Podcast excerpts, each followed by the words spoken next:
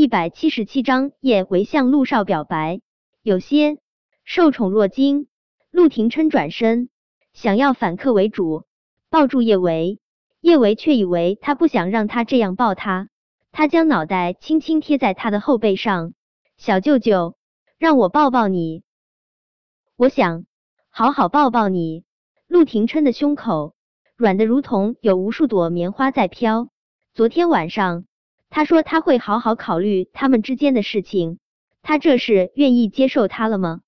狂喜瞬间将陆廷琛吞没，他再也不想压抑自己的感情，他一个转身就将叶维紧紧的拥进了怀中，随即灼热的吻就落了下来，唇舌交缠，火一样的热烈，几乎要将两人的心神彻底灼烧成灰。这个吻太烫。叶维有些无法呼吸，还有些说不出的羞赧。毕竟他还是不习惯对男人这般主动。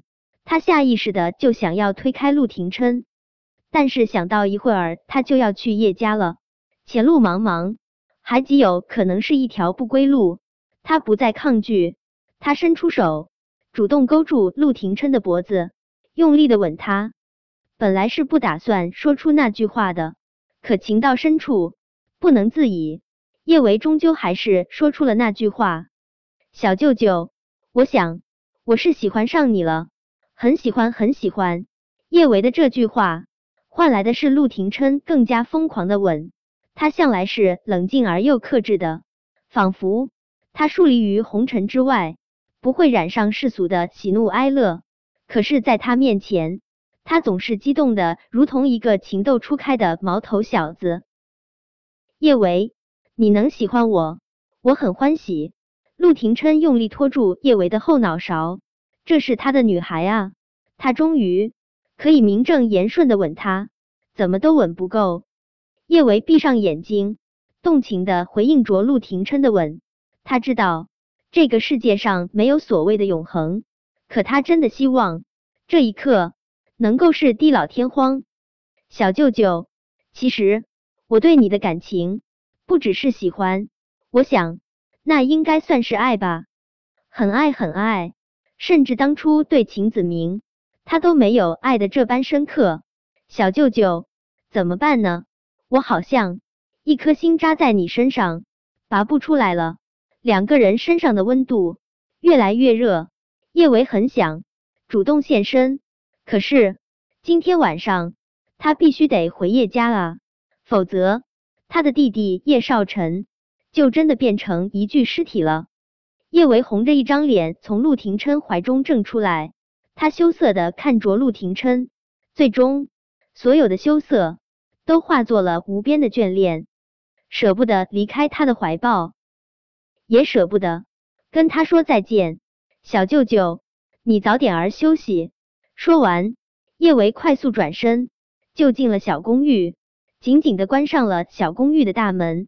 其实他还想多抱她一会儿的，可他害怕再这么抱下去，他就真的不舍得离开了。陆廷琛倒是没有多想，他全当叶维这样是表达心意后的害羞，尝到了甜头。陆廷琛也没有再得寸进尺，他有些意犹未尽的触碰了下自己的唇。这个小女人今晚向他表白了呢？嗯。他很欢喜，既然他都向他表白了，他也该准备求婚了。他会给他心爱的女孩一场盛世婚礼。听到陆廷琛离开的脚步声后，叶维就拨通了苏茶茶的电话。去叶家的事情，叶维没有告诉陆廷琛，但他不会隐瞒苏茶茶。茶茶，小陈被叶崇山带走了。什么？叶崇山那个老混蛋？他到底想要做什么？可能是昨天晚上已经哭够了吧。这一刻，叶维心中出奇的平静。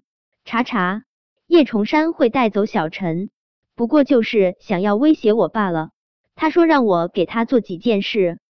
叶崇山那个老混蛋，真是不要脸到家了。叶崇山的确不要脸，但我不能不管小陈。顿了顿，叶维接着说道。查查，我一会儿就回叶家了。小宝和小贝还要拜托你多照看一下。如果如果我回不来了，你就告诉韩小胖，以后就让小宝和小贝跟着他吧。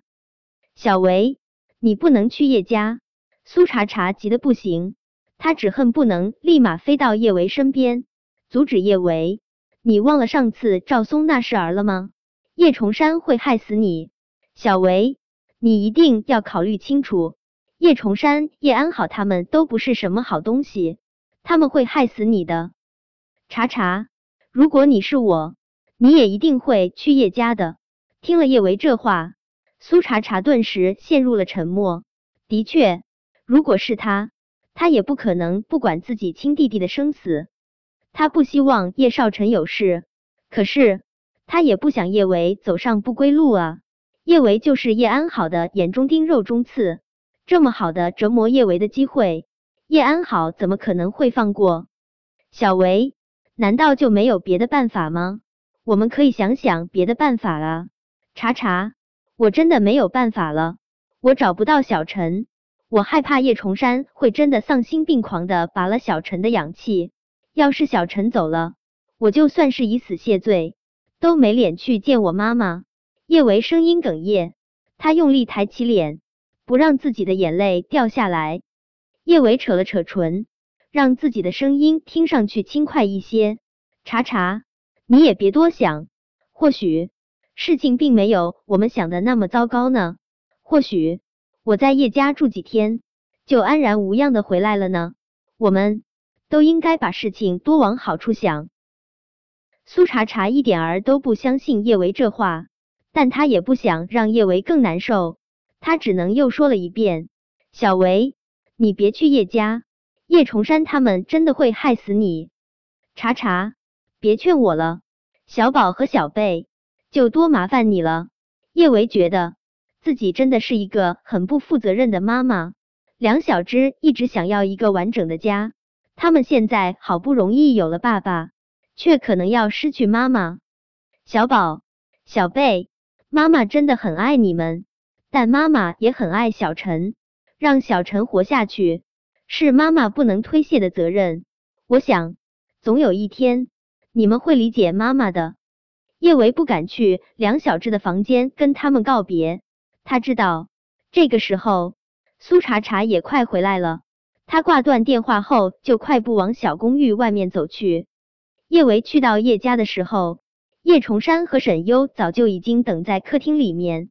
叶崇山的脸上依旧挂着伪善的笑，他一看到叶维，就将一份协议推到了他面前。